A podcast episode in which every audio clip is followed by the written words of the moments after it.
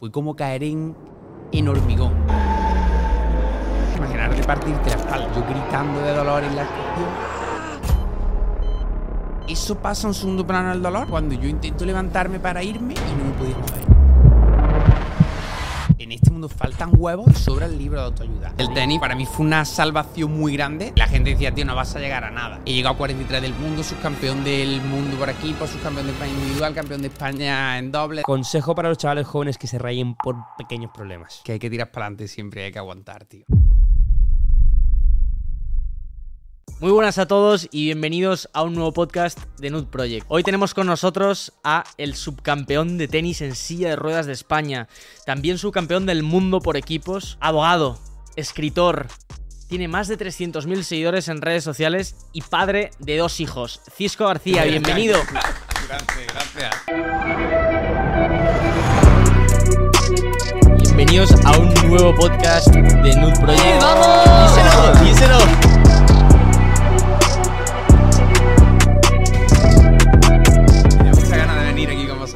Podcast hoy me emociona mucho porque aquí hablamos de todo tipo de, historias, ¿no? De emprendedores, eh, de definir el éxito, de artistas. Y creo que hoy venimos a hablar de una historia de superación que va más allá de qué es el éxito, ¿no? Es, una historia que creo que puede inspirar a todo tipo de gente, principalmente nosotros, porque yo me he ido escuchando cachitos de entrevistas tuyas y tal, y digo, joder, es que no me quiero escuchar más para que lo me cuentes tú. Sí.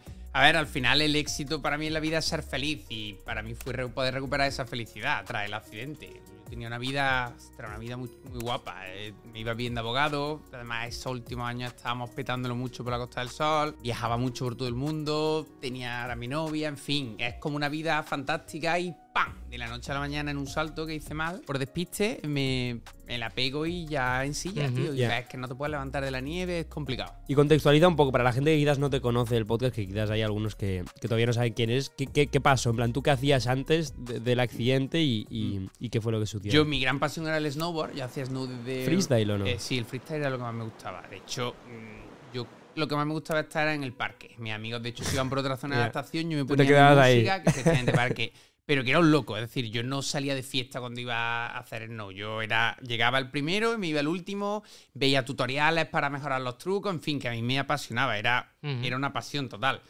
Y este era, llevamos 11 años yendo a Austria, en Navidad nos íbamos mis colegas y yo a Austria, y bueno, fue un salto más, un salto más, eh, había calentado ese día, llevaba tabla nueva, que yo creo que eso pudo influir porque no estaba muy hecho, 28 de diciembre, el Día de los Inocentes, fueron sobre las 12 y pico, y fui a entrar a un salto, había calentado en saltos más chiquitos, y fui a entrar ya a un salto grande, Fui rápido, a buena velocidad para saltar el plano, más o menos de plano tendría unos 10-12 metros. Y para mí el gran error es que justo al entrar miro a la izquierda que había una barandilla. Y digo, luego le voy a entrar a la barandilla. Y ya cuando miro ya estoy entrando al kicker y solo veo cielo. Y es como...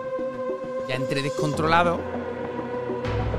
Y ahí me hago una bola para intentar no, no contrarrotar y caer de cuello, que es lo peor. Y al Claro. final caí de una manera que he caído mil veces. De espalda, no caí mal. Al final, cuando haces mucho no aprendes a caer. Pero ¿qué ocurre? Que ese año había nevado muy poco. tío. Fue como caer en, hormigón. Tío. Dice, ¡pam! Golpeé el suelo y luego reboté hacia arriba muchísimo. Que los médicos me han dicho que lo que a mí me, mueve la vértebra es el rebote hacia arriba. Yo el rebote lo recuerdo mucho. ¡Pam! Tiro para arriba otra vez y ya caigo en la nieve. Un dolor de locos, imaginar de partirte la espalda. El dolor es yo gritando de dolor en la estación. ¡Ah! Pero claro, tío, ya eso pasa en segundo plano del dolor cuando yo intento levantarme para irme y no me podía mover. Tío. Además, no me podía mover desde aquí. En aquel momento yo, no, yo solo podía hacer así.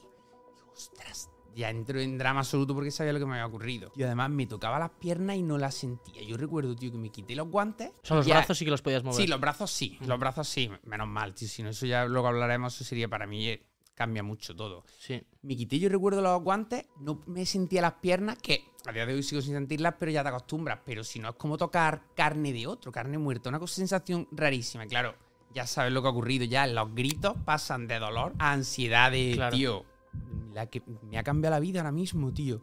Mis amigos estaban en otra zona de la estación, bajaron varios riders y yo, esto que voy a contaros, yo esto no lo recuerdo, pero me han contado que ocurrió, me cogieron el móvil, ¿a quién llamamos? Digo, llámame a mi amigo Pepe. Y llamamos a mi amigo Pepe y yo le dije a mi amigo, imagínate el pobre cómo le pude decir yo, que, que, me- que no me puedo mover, que no siento las piernas. Mi mejor amigo, probablemente, tío. El chaval dice que no le entraba la camisa al cuerpo. Vinieron todos para acá y yo ya lo que recuerdo es subir en el helicóptero mm, y ya tras la operación en la UCI. La- la- el despertar lo recuerdo muy duro, tío. Recuerdo una habitación súper oscura con un enfermero que hablaba un poquito de español y un amigo mío al lado dándome la mano. Yo sudando muchísimo, sudando. Y yo decía, habéis llamado a Raquel, habéis llamado a mi familia. Era. la- mucha gente me pregunta, ¿sabías lo que había ocurrido? Hostia, desde, desde el que me la pego, tío. Y es muy duro porque es decir, esto no tiene vuelta atrás, tío. Me he metido en muchos líos en mi vida. Ya. Pero esto no tiene vuelta atrás, tío. ¿Cómo he acabado aquí? Para mí es muy desproporcionado. En esa cama en la UCI era como, tío, si yo hace tres horas estaba saltando, tío, sin problema. Y ahora no me puedo mover, tío, no me puedo mover de la cama. Fue. Es, la UCI fue duro. Yo tuve, yo tuve susto, yo tuve este hombro, me lo partí en una, en una competición amateur que me apunté. y La gente dirá, tío, pues ¿para qué sigues? Pues, tío, porque era mi pasión. Yo iba, que yo iba protegido, yo llevaba casco, yo llevaba espaldera el día de la lesión, ¿eh? Una espaldera de 300 y pico pavos, o sea, una espaldera buena. Joder. Llevaba casco, en su día llevaba también rodilleras espinilleras, es decir, que yo iba muy protegido. Pero, tío, te puede pasar ahí. Mira, en el Hospital Nacional de Parapléjicos he conocido gente que se la co- tetrapléjica por eh, en el mar, tío, por sumergida. Pero no te imagines saltando de acantilado, sino en Marbella recuerdo uno que se tiró de cabeza, la marea había bajado un poquito, ¡pum! De todas formas, en mi caso, que nadie piense que yo hice una locura o algo. Yo ese salto lo había hecho muchísimas veces. De hecho, yo en ese salto no, no iba a hacer truco. Iba a hacer un simple salto grab para ir probando la, la longitud que tenía el plano. Mm. O sea, que no hice nada que yo no controlara. Yo lo controlaba muy bien, pero al final es como si vas en coche, en una moto, te, te puede ocurrir. Pero, y yo también volviendo un poco a todo eso, yo quiero analizar bien el, el concepto de la mentalidad, ¿no? Tú cuando estás, dices que estás en la UCI, ¿no? Ahí ya estás aceptando un poco, tu, en proceso de aceptar tu situación, pero en un sitio más difícil, ¿no? Por así decirlo, porque al no aceptar una- un cambio en tu vida 100%. ¿Cómo va desarrollando eso? En plan, va... ¿Cómo es el progreso? Sí, es un- es un proceso absoluto. Los primeros 10 días, 8 días yo estoy en el hospital de Innsbruck, en Austria, y ahí es montaña rusa de emociones. Te despiertas, la noche la pasas fatal porque no te puedes mover. Todos por la noche nos movemos. Tú te acuestas en una posición y te despiertas en otra, pero lo has hecho de manera inconsciente. Claro, tú en ese momento te despiertas, tú no te puedes mover y tú Hostia. ya no puedes seguir durmiendo en esa posición. Tienes que dar un botón, venía la- el personal sanitario, change position, te vienen y te cambian. ¿De Claro, la noche sabéis que los monstruos se hacen gigantes y era como, Ya, tío, tío. Y a lo mejor te pones en la posición a los cinco minutos tampoco estabas cómodo. Ya. ¡Pum! Y, y le das vuelta. Y luego el despertar también lo recuerdo un infierno, tío, porque era como despertar de una pesadilla, pero en mi caso era real. Yo estoy convencido que todos habéis tenido malos sueños, que te despiertas y dices, ostras, menos mal que era una pesadilla. Yo me despertaba creyendo que era una pesadilla y era real. Ahí los primeros segundos al despertarte, ostras, que es verdad que estoy aquí. Además tenía las montañas nevadas de fondo y era como tener tu vida, la que tú te has construido y la que ya no va a volver. Te levantas muy mal, yo creo que lloraba casi todas las mañanas. Qué huevos. Luego tienes, macho. desayunas, te vas viniendo arriba y ya es como mm, incluso cierta euforia a veces, como que crees que te vas a recuperar. Ostras, yo esto lo saco. Haciendo rehabilitación lo saco. Te llegan historias de gente que tuvo un accidente y volvió a andar. Ya de allí me voy a parapléjicos. Vale, muy fuerte, muy bien. Otro poquito. Eso es. Vale, y ahora vamos a subir las piernas. y ya te dicen, mira, eso para mí fue duro, porque te dicen, no va a depender de ti. A mí me encanta que todo dependa de mí. Es decir, yo hago algo, me sale mal, no pasa nada. Pero no dependía de mí. Me dicen, va a depender del daño de tu médula. Cisco vuelve a andar y no tiene buena pinta porque se ha movido mucho la vértebra. Al parecer está muy dañada la, la médula espinal. Y eso es duro, porque dices, ostras, ya no depende de mí. Pero bueno, te dan tres meses para te dan tres meses de esperanza. Te dicen, ahora tienes tres meses para recuperar, porque ahora la médula está muy inflamada. Cuando baje esa inflamación, se ve el daño real y tienes posibilidades de caminar. Claro, los esos tres meses estás. esperanza, ¿no? Claro, y tienes esa esperanza de- esperanza. Ah. Y está bien, tío, porque son tus meses más duros. Tío, una lesión medular, cuando tú te has lesionado, eh, tú te haces caca encima, tío. Yo estaba a lo mejor en rehabilitación, pa. Ostras, tenían que venir a limpiarme, tío. Piensa un tío que se ha comido el mundo. Ya. Tío, pero que. Es muy complicado entender ese automatismo de Ya. cara está fundido. No, te, no puedes hacer pis, vas sondado. A mí el primer mes y pico me vestían. Me- me- yo recuerdo, te despertaban por la mañana, levantaban rápido las persianas y te aseaban entre dos o tres personas con una palangana, tal. Como una, un golpe de humildad, digamos, muy, muy fuerte. Decir, tío, creías que era invencible, entre comillas, Ujú. y fíjate dónde está. Ahí tienes la esperanza. Es los momentos más duros, pero tú tienes esa esperanza. Ujú. Va pasando el tiempo, tú te miras mucho las piernas, ves que eso no avanza, pero tú ya no te ocurre lo de la caca, el pis tampoco tienes tal problema, ves, eh, ya empiezas a salir a restaurantes, a bar, a discotecas y ves que vivir en silla no es tan duro. Yo recuerdo en Semana Santa nos vamos Raquel y yo a Portugal y, y nos vamos a la playa. Y yo ahí estaba mal porque ya habían pasado esos tres meses y eso no se movía nada de las piernas. Y dices, ostras, esto ya es de por vida, tío. Ahí yo recuerdo que estaba jodido y típico que estás mucho en la cama, que tú no quieres, no tienes ganas de nada. Y ya me, me dijo Raquel, tío, no puede, hay que, hay que tirar para adelante, que es lo que tenemos. Y me fui a la playa y lo pasé muy bien, tío. Me ayudaron a entrar, pero me tomé mi, mi pirrita, mi tal. Y dice, ostras, yo puedo tener aquí partido. Y ya vuelve al hospital y por eso te digo que fue un proceso cuando tú ya ves que no te vas a recuperar, ya ves ese clic que dices, tío, No está mal. no estás tan mal y sobre todo para mí fue, tío, no me lo va a cambiar nadie. Por mucho que yo me quede aquí llorando en el hospital, es lo que hay, tío. Y la vida es muy dura. También te da mucho tiempo a reflexionar en el hospital, muchas horas solo. Y yo reflexionaba, tío, y yo, yo llegué a una conclusión que era que no nos preguntamos, es decir, siempre nos decimos, ¿por qué a mí, no? Yo no siempre, tío, ¿por qué a mí? Porque los compañeros dices, tío. Yo llegué a la conclusión que no te lo preguntas con las cosas buenas. ¿Por qué tuviste dos hijos sanos? Tío, podían haber nacido con miles de enfermedades, tío. Eso ocurre. ¿O por qué eh, naciste en una buena familia? Pues naciste en una familia muy desestructurada, pobre, que tu padre te pegara, que pegara a tu madre, que... ¿O por qué conociste a tu mujer o a tu, mari o a tu marido que están contigo, caigan chuzos de punta? Podía haber conocido a una mala pégora, a un gañán que te... Sin embargo, todas esas cosas buenas no nos decimos, tío, qué suerte tuve, tío. Y yo dije, ostras, pues qué suerte he tenido, tío, que nací en una buena familia, que me ha ido de muy bien estos 32 años de vida, que tal, que tengo pasta para ahora vivir en silla. Y puse el foco en todo lo bueno, tío. Y llegué a la conclusión de que la vida es una sucesión de ambas cosas, tío, de buena y de mala. A mí me había tocado la mala y yo la tenía que aceptar. Igual yo no puedo. Cuando me va bien, ahí estoy yo, y cuando me va mal, ahora me escondo. Pues dije, tío, da la cara y vamos a ver qué pasa. Y dije, pues estas son las cartas que tengo, que son una mierda de cartas, pero las voy a jugar. Y me vi que las estaba disfrutando, tío. Joder. Dios mío. Qué leyenda. Es que me cuesta hablar después de ti, tío, La honestamente. lección de gratitud, tío. Joder. Yo, de hecho, esta pregunta te la quería hacer diciéndote que, joder, yo creo que pasa mucho que. Es como las noticias del, del cambio climático, ¿no? Que las ves, te asustas durante un poco, pero luego al día siguiente te olvidas. Hay veces que con estas historias de casos de, de gran superación te afectan mucho en el momento, lo piensas mucho en el momento, puede que lo arrastres a- eh, y apliques esos consejos al día siguiente, pero al cabo de un tiempo vuelves a ser igual de desagradecido eh, Sí. y, y parece como que se te olvida, ¿no? ¿Por qué crees que la gente no lo aplica de una vez y, y se lo recuerda a sí mismo? Estoy de acuerdo. De hecho, eh, yo recuerdo una vez estando en Badajoz que eh, había- estaban dando en un stand libros de autoayuda. Y me dieron uno, tío. Me acuerdo que era el, el poder de la fe o la fe, el poder de la confianza, algo así. Yo lo agradecí educadamente, pero al irme le dije a Raquel, tío, eh, en este mundo faltan huevos y sobra el libro de autoayuda. Que no estoy en contra ni de psicólogos, ni de libros, ni nada. Yo, de hecho, he leído mucho libro de autoayuda. Creo que mi libro es libro de crecimiento personal. Defiendo que queda el psicólogo. Pero, y es por lo que tú decías, a ti te pueden decir misa, te pueden motivar, te pueden inspirar y vas a salir como un tiro. Pero si luego tú no le echas huevos, al segundo día se te ha olvidado, tío. Y es- al final va a depender de ti. Y yo creo que se nos olvida por eso, porque vemos la historia tal en ese momento, pero la memoria tal, y tú ya te centras en tu mini problema, en tu mini mundo. Yo creo que tenemos que mirar nuestros problemas, tío, con una cierta perspectiva.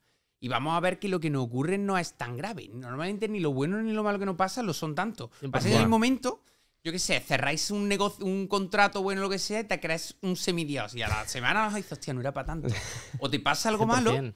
y ya te digo algo del trabajo, una noticia mala, y tú estás dos días que ni duermes. Y Bueno, a la semana ni te acuerdas. La tío. cantidad de chavales que igual nos están viendo ahora que tienen examen al día siguiente, joder, y que están ahí eh, Agobiados. agobiadísimos, Claro, fatal, tío. Pues dentro de una semana no se van a acordar. Totalmente, tío. tío. Y, y esa perspectiva que nos da el tiempo, yo creo que es bueno intentar. A mí, por ejemplo, me pasa ahora algo. Cuando me pasan cosas malas, que me siguen pasando cosas muy malas, me duran muy poco, tío. Porque ese se vale, estoy jodido un tiempo, porque si te llega algo malo, tienes que estar jodido, es normal, si no es que estás loco. Pero, tío, pongo rápidamente el foco en todo lo bueno. Vale, tengo esta cosa mala. Pero, tío, es que te va todo esto bien. No seas egoísta tampoco. Por eso yo creo que la gente, tío, debería de intentar ser un poquito menos egoísta. que sé que es complicado, que cada uno tenemos nuestros problemas. Pero mirar nuestras circunstancias con esa sana perspectiva.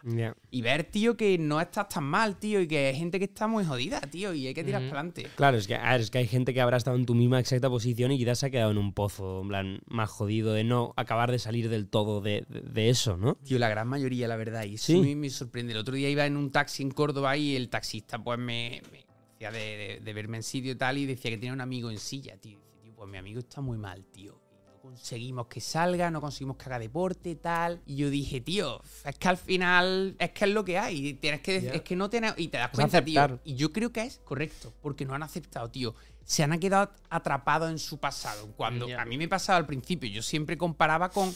Tío, yo antes estaba en una discoteca, recuerdo, aquí en un torneo que fui el primer, primer segundo torneo, y me fui a. matar, Ah, sí. ah, Y, y, tío, y yo, y yo hasta ese día, cuando había estado en discotecas, yo seguía yendo mucho a discotecas en silla, yo normalmente veía a alguien bailando y me daba pena porque digo, tío, yo antes bailaba.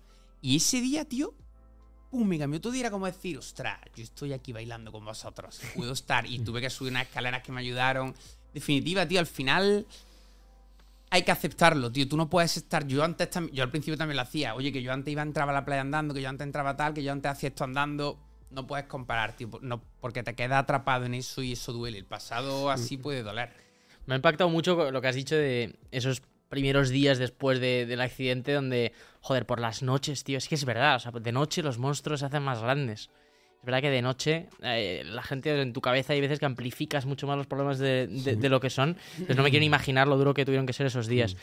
Entrando en la vida nueva que, que tienes ahora, ¿crees que has llegado o crees que eres más feliz ahora incluso que antes del accidente? No, tío, no. Y, y de hecho, cuando veo a típicos deportistas de deporte adaptado, tal, lo veo mucho, tío. Me sorprende que es. eh, Yo soy más feliz ahora que antes del accidente. Me alegra. A mí me sorprende, tío. Yo te lo digo hu- humildemente. Yo era más feliz antes, la verdad. Ahora soy muy feliz. Y, nunca imaginé poder ser tan feliz en silla. Pero yo era más feliz antes, tío. La vida en silla es- Siempre digo que es más fácil de lo que parece y menos de lo que imaginan, porque no es solo estar en silla, tienes un montón de dificultades, pero es verdad que luego no es tan complicado como parece, pero sigues teniéndola. Yo prefiero la vida andando, eh, yo tengo que entrar a la playa y tengo que me tienen que empujar, es una movida. Yo tengo que buscarme la vida, pero soy súper feliz, no imaginé que podría ser tan feliz en silla, y es verdad que esta situación me ha regalado cosas muy bonitas. Tío, que me escriban mensajes gente que ha leído el libro y que le está ayudando en, Tío, hay cosas. Raquel, mi mujer, eh, eh, trabaja en paliativos, tío. Y, y me cuenta. Me contó una historia. Ya no suele contarme mucho lo que ocurre, pero me contó una que me pareció. Dice que entra a ver a un paciente muy joven, que está, está- en paliativos está muy malito y está cerca de morir.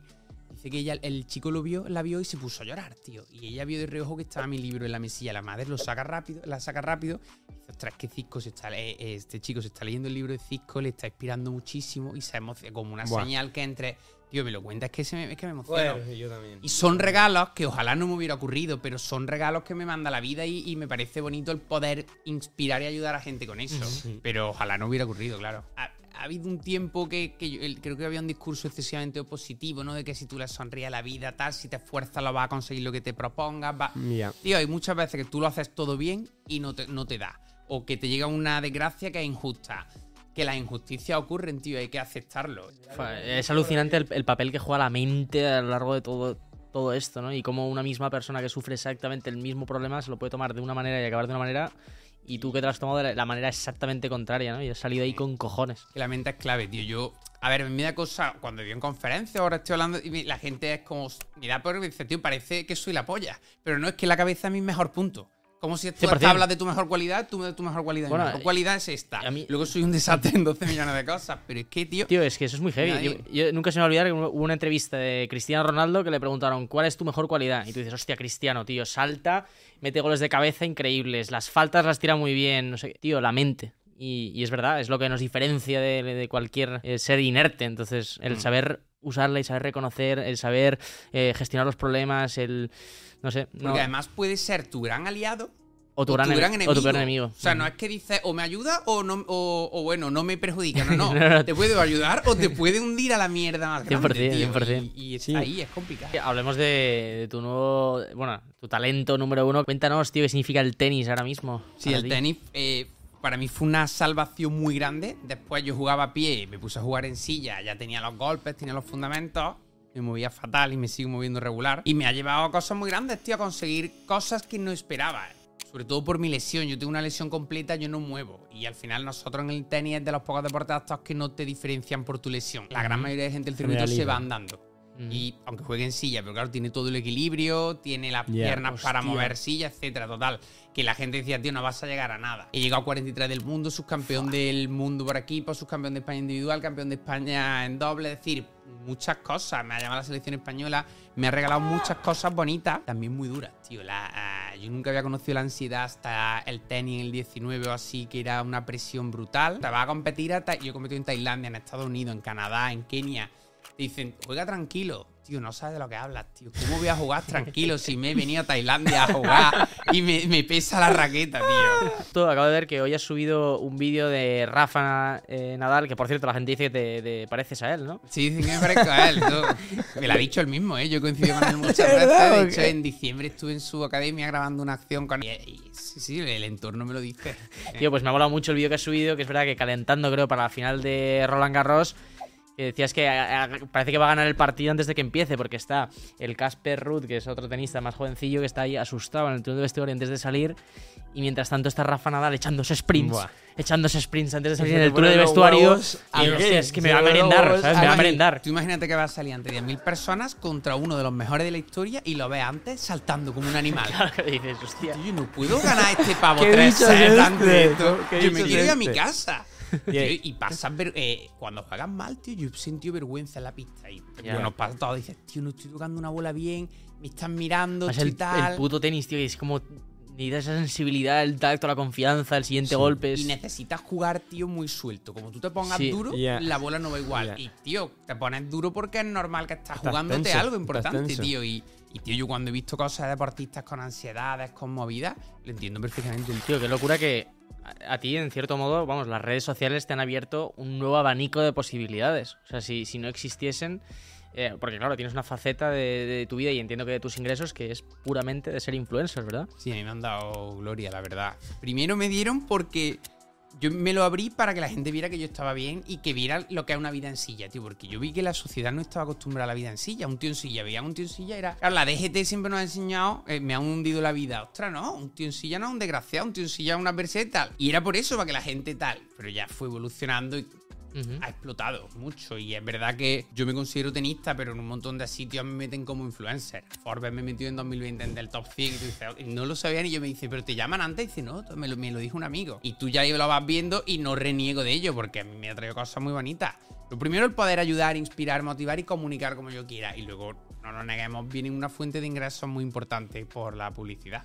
Qué guapo. Oye, joder. 100%, ya, ¿no? y, que- o sea, y que quizás te llega a ocurrir lo mismo, pero habiendo nacido 30 años antes y no hubiera, no hubiera pasado todo lo que está pasando ahora. A mí las redes, tengo amor y odio por ellas. Yo creo que bien llevadas son una maravilla, como todo, tío. Yo creo que todo en la vida, bien llevado y con Ujú. mesura, una maravilla. Como tú abuses de eso, eh, ya viene mal. Y es verdad que lo veo que es complicado. Mucha gente joven que a lo mejor. es- Ahora estamos constantemente con estímulos. Tú te acuestas con el móvil, te despiertas con el móvil. Tú ahora estás en Fuengirola y ves a la influencer que sigue en Formentera en el barco y dices, ostras tú, qué vida más guapa. Y es como que podemos estar siempre comparándonos. Para la gente joven de 16, 17, hay que saber llevarlo con mesura, pero si comunicas cosas bonitas, me parece que es un medio de 100%, comunicar brutal. Yo entiendo, entiendo el debate, creo que al final se basa mucho en qué consumes. Tú tienes la elección de consumir lo que tú quieras. Claro que puedes consumir a tus amigos de toda la vida y está bien, pero quizás, oye, eh, lo mejor para ti es abrirte otra cuenta donde solo sigues cosas que te pueden inspirar o que te aportan el mundo de los negocios o que te aportan el mundo eh, de los artistas si eres un artista y consumir cosas increíbles porque se puede aprender más que nunca jamás. Sí. Entonces, nos lo han dado todo. Creo tío. que ahí tienes la elección de, de elegir lo que tú consumes y eso es lo que te va a hacer a ti persona, lo que estabas diciendo Y antes. la gente tiene que saber que tú sacas lo que quieres. Mucha gente dice, están los influencers muy expuestos. Ostras, no te creas, tío, un influencer que ponga un post semana, un post diario y 6 stories. Ostras, el día tiene 24 horas. Mm. Quítale 8, vale, durmiendo. Te está enseñando cachitos que él quiere. Por tanto, que la gente no crea que lo, que lo que se ve es un trocito de la vida de esa persona, pero no lo es todo, obviamente. Y se pasan malos momentos, como todo el mundo, tienes tal, lo que claro, no va. O sea, la elección en cuanto al consumo de, de redes tiene un impacto tan grande por con la, cantidad de horas que pasas al día. Y, y antes, antes de la entrevista hablábamos de TikTok, ¿no? Y aparte de los, la, parte creativa y la parte de, de llegar a nuevos públicos y nuevas audiencias, desde la perspectiva del consumidor, tío, TikTok, otra cosa increíble que, ha permitido es que gracias a su algoritmo, joder, el algoritmo es increíblemente preciso. Y, cuando digo preciso me refiero a preciso con los intereses que tú tienes. Entonces es capaz de detectar según los vídeos que tú consumes, te enseña unas cosas u otras. A mí me sorprende mucho que puedes ver el- el feed de TikTok de una persona y quizás son pues vídeos de, yo que sé, de gatos, de bromas, de accidentes, de no sé qué. Y en cambio puedes ver el de otra, son cosas totalmente distintas. Mm. Incluso el mío propio ha cambiado con el tiempo. De repente te interesa la Fórmula 1 y te salen vídeos de Fórmula 1, ¿no? Y, y cuando me salen vídeos interesantes, tío, es una máquina de enseñarme cosas increíbles, ¿sabes? Sí, me ha sorprendido que soy muy defensor de los dos de TikTok, tío. Yo te reconozco que traía prejuicios y sigo teniéndolos. Me resisto a abrírmelo. Yo creo que es lo típico que ya una vez te lo abras, investigues, te va- me va a flipar también. Y yo antes me, me he quedado con ganas de hacerte una pregunta que quizás es un poco difícil, ¿no? Pero ¿tú crees que si tu lesión, en vez de haberte dejado parapléjico, hubiese sido tetrapléjico, ¿crees que hubieses salido adelante o no? Creo que no, tío, la verdad. Y a mí hay veces que me han pedido vídeos para al- tal persona que se ha tenido un accidente y lo primero que pregunto es qué lesión tiene, tío. Porque si está tetrapléjico, yo no tengo cojones No tienes de huevos de mandarle. decirle nada. Porque me va a decir, tío, si- ¿de qué hablas, tío? Si no sabes de lo que hablas. Yo no sé de lo que es ser tetrapléjico, tío. Es muy duro. Muy duro. Yo no sé si habría salido de eso. Te lo digo de corazón. Yo creo que no habría salido el test.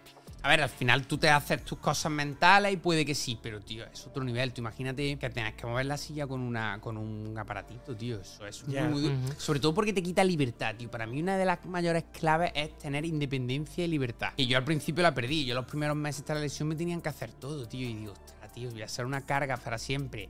Hasta que ya yo, yo voy a un hotel que no está adaptado, yo me meto en la bañera y me salgo. Yo he, yo he estado en el sur de India, en Panamá, en Costa Rica, en Sri Lanka. Es decir, yo voy a cualquier sitio, voy solo. Una persona tetrapléjica no puede. Y, y Ujú. eso es muy duro, tío. El circuito de tenis en silla también juegan tetraplégicos, juegan entre ellos también y... Es decir, compiten en otras categorías y es yo los veo y digo, tío, qué huevos tenéis. Te lo digo en serio. El otro día volvía del AVE, además volvía de Barcelona de un torneo, hace ya... Y tenía en la Plaza H, que es donde vamos en el AVE la gente en silla, tenía al lado un chico, tío, no sé qué lesión tendría, pero le llevaba las manos como engarre y le costaba la misma vida. De hecho, él, el móvil, él iba a acompañar, no puede viajar solo, iba, tenía una persona delante, pero el tío, tío, lo veía y digo, qué huevos tienes, tío. Miraba y colgaba con la nariz. Mandaba, le daba para poner el audio y lo, lo ponía así, tío. Y yo siempre huyo de la pena. Siempre digo, tío, que el sentimiento de la pena es algo que hay que desterrar, tío. Nadie quiere que le sientan pena. Yo he sentido mucho la pena y, tío, no quiero tu pena. Sé que viene de un sentimiento bondadoso, Sí. pero hay que eliminarla. Y a mí a veces, me- yo lo vi, lo primero que fue pensar, pobrecillo. Digo, Ya. tío, pobrecillo no, él no quiere que le sientas revés. pena, tío. No Sí, sea, y era quitar esa pena por admiración. que digo, Totalmente, tío. huevos, tío. Qué huevos, y, sí. y- y es verdad, tío. Y luego va gente que lo tiene todo y no tira para adelante. Yo veía a ese chico, tío, y es muy complicada la situación de un tetrapléjico. Puede ocurrir que mm, hay mucha gente que quizás no ha tenido relación con personas que mm, vivan la vida en, en silla, ¿no? Em, entonces, esto puede generar que, que quizás haya gente pues, que tenga muchos prejuicios o que incluso, o incluso a lo largo de tu vida, imagino que igual has sufrido pues, de, de como esa sensación de condescendencia un poco, ¿no? ¿Qué crees que, que de- que debe pensar la gente y qué crees que debería hacer diferente Mm. para que esto no suceda? Yo al principio de la lesión era lo que peor llevaba. El ir a una discoteca y que se te acercara gente, tal, no sé qué, pues tal, ánimo, tío. Déjame vivir, estar, vivir ¿no? la clave. No culpo porque yo probablemente yo cuando iba andando por la calle y veía a alguien en silla no sabía cómo tratarle. Porque no sabes. Porque no se suele ver a tanta gente joven en silla. Que, la, que existe, pero no se suele ver. Yo diría que es normali- normalidad, tío. Ni, ni mejor ni peor. Y a mí, por ejemplo, que me ofrezcan ayuda no me gusta, tío. Y es algo que me, me enfada y todo. Que no digo nada porque, es decir, yo hago un trabajo personal que digo, tío, que te lo han ofrecido. Muchas gracias, Claro, tal. Pero digo, no, tío, no, yo puedo. Mucho- Una cosa muy típica, yo vengo a hacer la compra y llevo las bolsas en la rodilla y voy mordiendo la bolsa para que no se me caiga si subo algún escalón. Claro, yo entiendo que al que me dé le da un poquito de pena, pero tío, que es que es mi vida y yo la, y yo la vivo así y quiero hacerlo así. Por lo tanto, yo defendería la normalidad.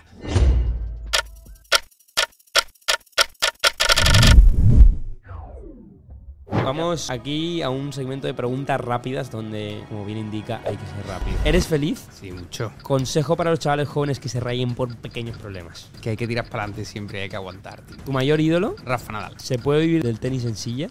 Sin patrocinios, no. ¿Lees libros de autoayuda? No los leo, pero los leí mucho en mi juventud. ¿Persona con la que más miedo te daría jugar al tenis? Gustavo Fernández, un argentino que lo quema. Si tuvieras que montar un negocio sería... Supongo que un centro de deporte. ¿Irás a los próximos Juegos Paralímpicos? Sí. ¡Vámonos! Coño! joder. Energía, papá. Yo siento que me llevo una dosis de perspectiva y gratitud guay, fuerte que espero que me dure Hay que, aguant- hay que tiempo. aguantarla. Hay que muy buen aguantarla. tiempo y lo mismo para, para todos aquellos que nos estén viendo. Y- Así que en un, en un podcast especialmente que hablamos tanto de emprendedores, donde se puede quizás a veces idealizar un poco el tema del dinero, creo que nos has dado una lección de lo que es realmente importante. Y a seguir a tope, chicos. Por favor, dar un like, dejar un comentario en queréis próximamente. Y Cisco, eres una leyenda, señor.